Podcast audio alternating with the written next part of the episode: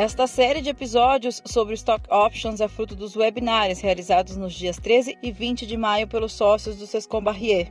Neste episódio, os sócios da área de tributário e societário do Sescom Barrier, Rafael Santos e Fernanda Montorfano, apresentam a caracterização do plano de Stock Option, que pode ser de natureza remuneratória ou mercantil, e dos aspectos societários que envolvem a formalização do plano na companhia que antes de entrar um pouquinho nas características, né, sempre que a gente fala de stock option e plano de remuneração em ações, né, para fins fiscais, a gente costuma fazer três ponderações iniciais, né, que são importantes. A primeira delas é que já tem muitos anos, né, que a Receita Federal divulga é, o stock option e o plano de remunerações em ações como um dos temas em que ela vai dar maior atenção nas fiscalizações, né? Então, acho que aqui isso deixa claro que assim a, a classificação para fins fiscais de stock option é algo que tem que ser visto com bastante cuidado pelas empresas, porque é de fato um tema que, em caso de fiscalização, é bem provável que seja objeto de análise. O segundo ponto, né, e aí eu vou entrar um pouquinho melhor agora, que a gente não tem uma legislação fiscal sobre o tema, e a jurisprudência ela também não delimita de forma clara todos os elementos requisitos para caracterização do plano. E o que isso quer dizer, então, né? Que não tem uma fórmula de bolo necessariamente, né? Por mais que a gente tenha os elementos que a gente deve basear o nosso plano, é sempre importante ter uma análise caso a caso, né? E o terceiro ponto, né, relacionado às incidências em si, né? Como a gente tem aqui no caso é, da caracterização como remuneração do trabalho, a incidência tanto do IR-fonte quanto da contribuição previdenciária, esse é um tema que, em caso de uma futura disposição, né, ele engloba não somente a empresa, como também os executivos, né, que podem vir a ser demandados a recolher o imposto de renda na fonte. Então, esse é um tema assim que é, ele tem que ser olhado de perto aí pelos dois lados. Bom, feita essa, esses pequenos comentários, né, como o Renato colocou muito bem, é, a questão que mais interessa para fins fiscais é, é, definir a natureza do plano. Se ele é um plano é, de remuneração do trabalho ou se ele é um, um plano de natureza mercantil. E aí, basicamente, entende-se uma operação de compra e venda de ações. A legislação fiscal ela não trata do tema, a gente não tem legislação, de forma que assim os parâmetros que usualmente são adotados, né, eles decorrem da experiência com a jurisprudência, né? É, hoje, quando a gente olha é, para o que o CARF e, o Judiciário começou agora, né, com relação a esses planos, a gente tem alguns requisitos que são fundamentais para que você tenha aí a caracterização do plano mercantil, né? Quais que seriam esses, né? O primeiro é a voluntariedade, ou seja, o participante tem que, por é, conta própria decidir aderir ao plano. Né? É, esse é o requisito talvez mais fácil de ser cumprido. O segundo requisito é o da onerosidade. Então, ou seja, o participante ele não pode receber a título gratuito as ações, né? Ele tem que empenhar recursos próprios para aquisição. E aqui a gente sabe que é, esse, esse, é um tema bastante é, controverso, porque é, as, as, próprias empresas, né, é, discute-se em várias situações mecanismos para assegurar recursos é, aos empregados executivos, né, como, por exemplo, concessão de mútuo, né, pagamento de bônus ou de PLR, postergação do, do, do prazo do pagamento. O terceiro elemento, né, é, bem importante, refere-se ao risco, né? Então, é, o participante ele não pode ter diluído o risco dele de tal maneira que no momento é, do exercício, né, da opção é, ou do, do vesting, né, da RSU, por exemplo, que haja um ganho certo, né? Então, aqui o, o, ganho do participante tem que decorrer da apreciação das ações no tempo, né, de um evento de liquidez futuro, é, e ele tem que eventualmente ter algum risco, senão ele é considerado é, como estando em situação de desigualdade ao investidor típico, né? Além disso, alguns outros requisitos são importantes, né? É, como você não ter nenhuma vinculação a metas pessoais, como a Gisela já colocou, é, inexistência de uma habitualidade e, porventura, outros mecanismos que, que mitiguem o risco, né? Aplicado esses entendimentos, né, as, as, diversas modalidades de plano, como o Renato já, já deu uma pincelada, né, é, quando a gente olha para um plano de stock option, né, é, aí é basicamente uma análise caso a caso. Ele, ele é possível o stock option se enquadrar como, como um plano de natureza mercantil, desde que observados os, os requisitos acima, né? É, da mesma forma, o RSU também é possível, né? Quando a gente olha aí é, para o plano de Phantom Shares, aí a situação já é um pouquinho diferente, né? Porque é, efetivamente você tem recebimento de dinheiro, né? Você não tem risco. Então aqui é um plano que é, a gente não tem que caracterizar como remuneração do trabalho. E no caso do matching, né? A gente está também no CU. É, cabe aí uma análise para identificar se o número de ações, né, que são concedidas aí é, a título gratuito, qual que é o efeito final disso, né? Qual que é o, é o desconto que acaba é, o empregado se beneficiando? Bom, é, feitas essas considerações, acho que é importante dar uma olhada na jurisprudência, né? Como isso tem se desenvolvido nos tribunais administrativos é, e judiciais.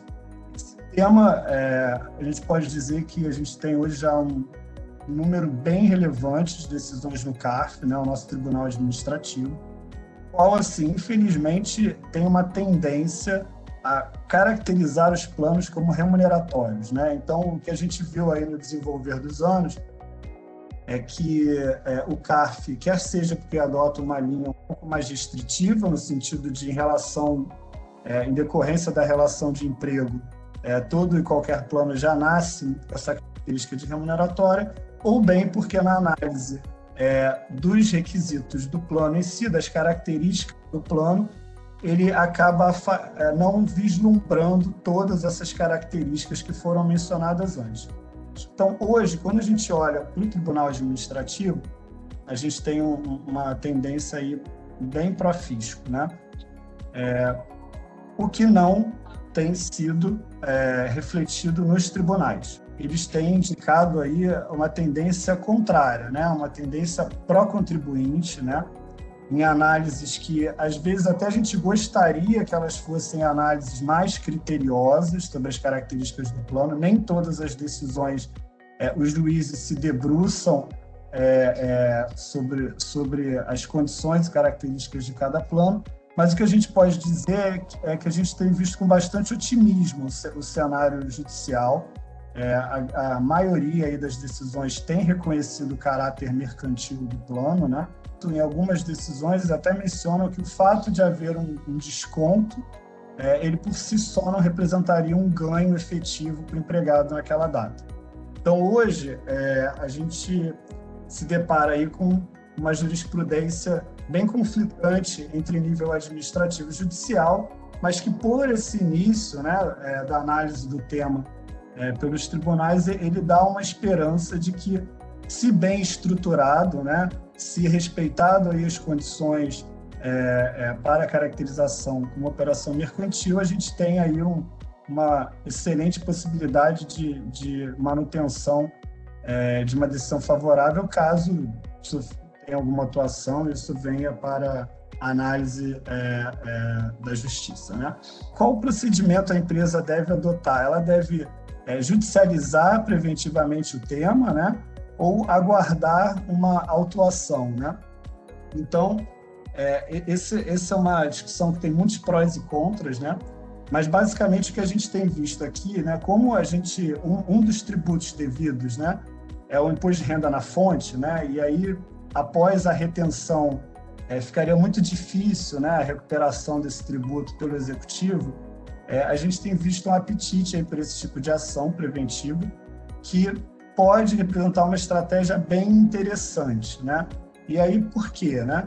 É, quando a gente antecipa a discussão para a esfera judicial, a gente acaba abrindo mão da discussão administrativa, né? Então, ou seja, o contribuinte decidiu que o tema será é, é, é definido pelo judiciário, mas por outro lado, né?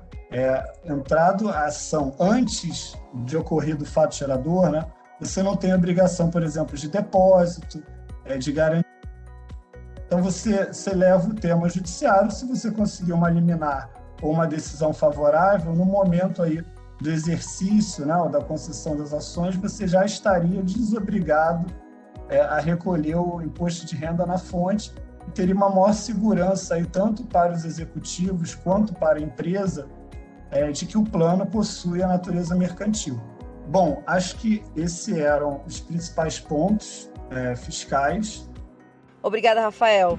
A Fernanda Montorfano seguirá a conversa nos apresentando algumas formalidades societárias que precisam ser observadas na hora de se constituir um plano de stock option, com base nos entendimentos da CVM e nas leis que tratam do tema em relação às companhias de capital aberto. Vou falar, tentar falar rapidamente sobre né, as aprovações societárias, os ritos e divulgações, dando um foco é, especial para as companhias abertas por conta do, das questões regulatórias e o posicionamento da CVM, né, adicional ao que a gente vê na lei é, e a interpretação da CVM sobre as, as, melhores práticas aqui em termos de aprovações é, da remuneração global dos administradores, as divulgações necessárias na aprovação de um plano de remuneração baseado em ações.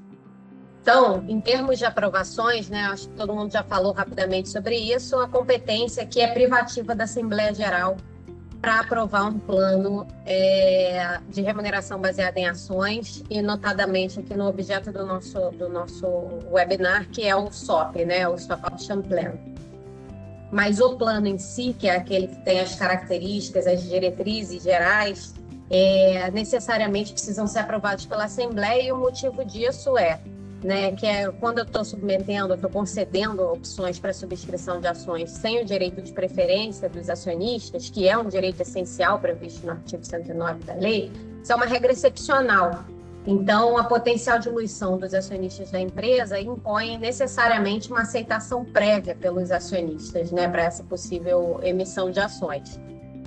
Além disso, a opção é, ela é, ao menos aqui do ponto de vista societário, para a CVM, a CVM não vê, é, não tem nenhuma norma estabelecendo o que é mercantil, o que é remuneração, então, para fins de CVM, nas companhias abertas especificamente, é, a opção ela é um prêmio para o administrador, para o empregado, né, e o prestador de serviço, pessoa física da companhia ou empresas do grupo. Então, ela é uma disposição do patrimônio social né, sem, com que causa uma diluição para os acionistas, uma diluição em potencial, caso sejam exercidas as opções. Então, se não for aprovado pelos acionistas, pode ficar caracterizado um ato de liberalidade. E, por fim, como ela integra para a CVM, na visão da CVM, a remuneração dos administradores, como a remuneração dos administradores é de competência da Assembleia Geral, também por isso é mais um motivo para que a, a, Assembleia Geral precise aprovar é, esse plano, né? Então, do ponto de vista regulatório, para que ele seja legítimo, o plano de stock option ele deve, né, tem um, representar uma forma de remuneração e não uma liberalidade, ser aprovado pela Assembleia Geral, comprometer os seus beneficiários com a obtenção de resultados pela companhia, o percentual de diluição né, das ações objeto ali da, da, das opções deve ser razoável, ou seja, não pode causar uma diluição excessiva da base acionária. E o plano deve estar necessariamente, né, as opções ali concedidas devem estar englobadas na remuneração dos administradores. Um outro ponto importante aqui também é que, embora extinta, a CVM tinha uma instrução, que era a instrução 323, né, que elencava ali um rol não taxativo de modalidades de exercício abusivo do poder de controle. E um dos itens, embora extinta, né, a gente não pode é, negligenciar, essa é uma interpretação da CVM, não é porque a, a norma foi revogada, é, que não, não é mais é, considerado uma modalidade de exercício abusivo do poder de controle, então a gente leva isso em consideração no desenho do plano, que previa ali que é, um plano de opções que deixasse exclusivo critério do participante o momento do exercício da opção sua venda seria considerado abusivo. Então, como colocado aqui por já a Cris, o Renato, a Gisela, o plano em si aprovado pela Assembleia Geral é aquele que contém as diretrizes para o funcionamento e concessão do plano de outorga. O que, que vai estar nesses, nessas diretrizes gerais que devem necessariamente passar pela Assembleia? Então, cláusulas sobre a sua administração, é, as hipóteses de desligamento dos outorgados, critérios gerais para fixação de cada outorga e o percentual máximo de diluição. Então, esses, essas, esses requisitos necessariamente vão ter que estar lá no plano geral. Além do plano geral, e a Gisela também já comentou, já discorreu bastante sobre isso aqui, os outros documentos que acompanham esse plano, a gente pode ter, e é comum que tenha, especialmente em companhias abertas, programas, né? Porque não necessariamente você vai fazer a outorga desse, é, de todas aquelas opções, né? É, é, atingindo o limite é, de diluição total ali. Então, você pode ter diversos programas, inclusive diferenciados para aquele grupo do, de beneficiários. E esses programas podem ser, então, delegados para o Conselho de Administração. É, esses programas eles têm um maior detalhamento do plano, né, e contém também ali a definição dos beneficiários. Além do, do da, dos programas em si, também vão ter os contratos específicos, né, os contratos individuais de outorga ou os contratos de grant, como a Gisele colocou, propriamente ditos, que são aqueles negociados individualmente com os beneficiários ou os participantes do plano. E, por fim, Caso o beneficiário decida exercer as opções nos prazos e as condições ali fixadas, a gente tem o termo de exercício notificando é, o exercício, a intenção do beneficiário de exercer aquelas opções. É um ponto que é importante salientar é que, né, seja para as companhias abertas ou fechadas, mas com maior foco aqui para as companhias abertas por conta dos aspectos regulatórios, é algo que a CVM monitora é a inclusão, como eu coloquei, do, do, dessa verba, das despesas né, incorridas pela companhia com os planos, na verba global da remuneração prevista no artigo 152, que é aprovada anualmente pela Assembleia, é, pela Assembleia Geral Ordinária. É, como eu coloquei rapidamente antes, já houve essa discussão, tem um precedente que é o leading case aqui na, no assunto, que é o caso de ALL, que foi bastante discutido, né? Porque já que o plano ele é submetido para a Assembleia previamente e os, e os, acionistas já têm conhecimento do percentual máximo de diluição, dos critérios, termos e condições para que socorra, é, discutiu-se se de fato eu precisaria posteriormente anualmente, enquanto em vigor esse plano, é, incluir essas verbas remuneratórias, essas verbas né, decorrentes da despesa do plano, na remuneração dos administradores que é submetida à Assembleia anualmente.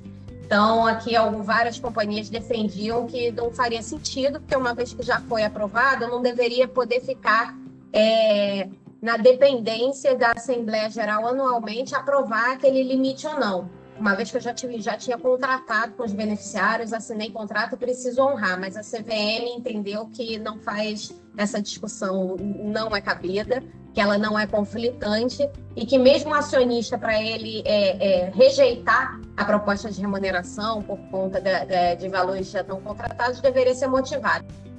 É, e isso porque, segundo diz a CVM, os valores são considerados sujeitos é, à limitação garantida pelo, da Assembleia Geral pelo artigo 152. Isso porque tanto no pronunciamento, né, no CPC, quanto nas normas é, regulamentares, essas, é, é, esses instrumentos patrimoniais eles são reconhecidos como remuneração, né? A CVM não faz distinção, não tem nenhuma regra que diga o que é o mercantil ou remuneração. Então precisa sim ser incluído. É, segundo a CVM, portanto, deve ser reconhecido como remuneração a avaliação das opções a valor justo e é essa remuneração que se deve oferecer à aprovação dos acionistas anualmente que é a expressão correta do é, contábil daquele gasto, da despesa incorrida pela, pela companhia com esse plano. Passando então né, é, para as divulgações, para essas companhias especificamente, a CVM também exige um rol é, de divulgações. Então, antes da Assembleia convocada para aprovar o plano, é necessário que se apresente uma proposta da administração que vai conter ali uma série de informações detalhadas sobre aquele plano. Depois da aprovação pela Assembleia, né, uma vez aprovado o plano pela Assembleia Geral, a companhia vai precisar divulgar é, no Empresas Net o plano de remuneração, e aí tem duas categorias diferentes, né? O que a CVM convenciona chamar de tradicionais, que a gente está tratando hoje aqui, que são os Stock Option Plans, vai na categoria plano de opções e demais é, modelagens que não sejam opções, vai numa caixinha específica chamada plano de remuneração baseado em ações, exceto plano de opções.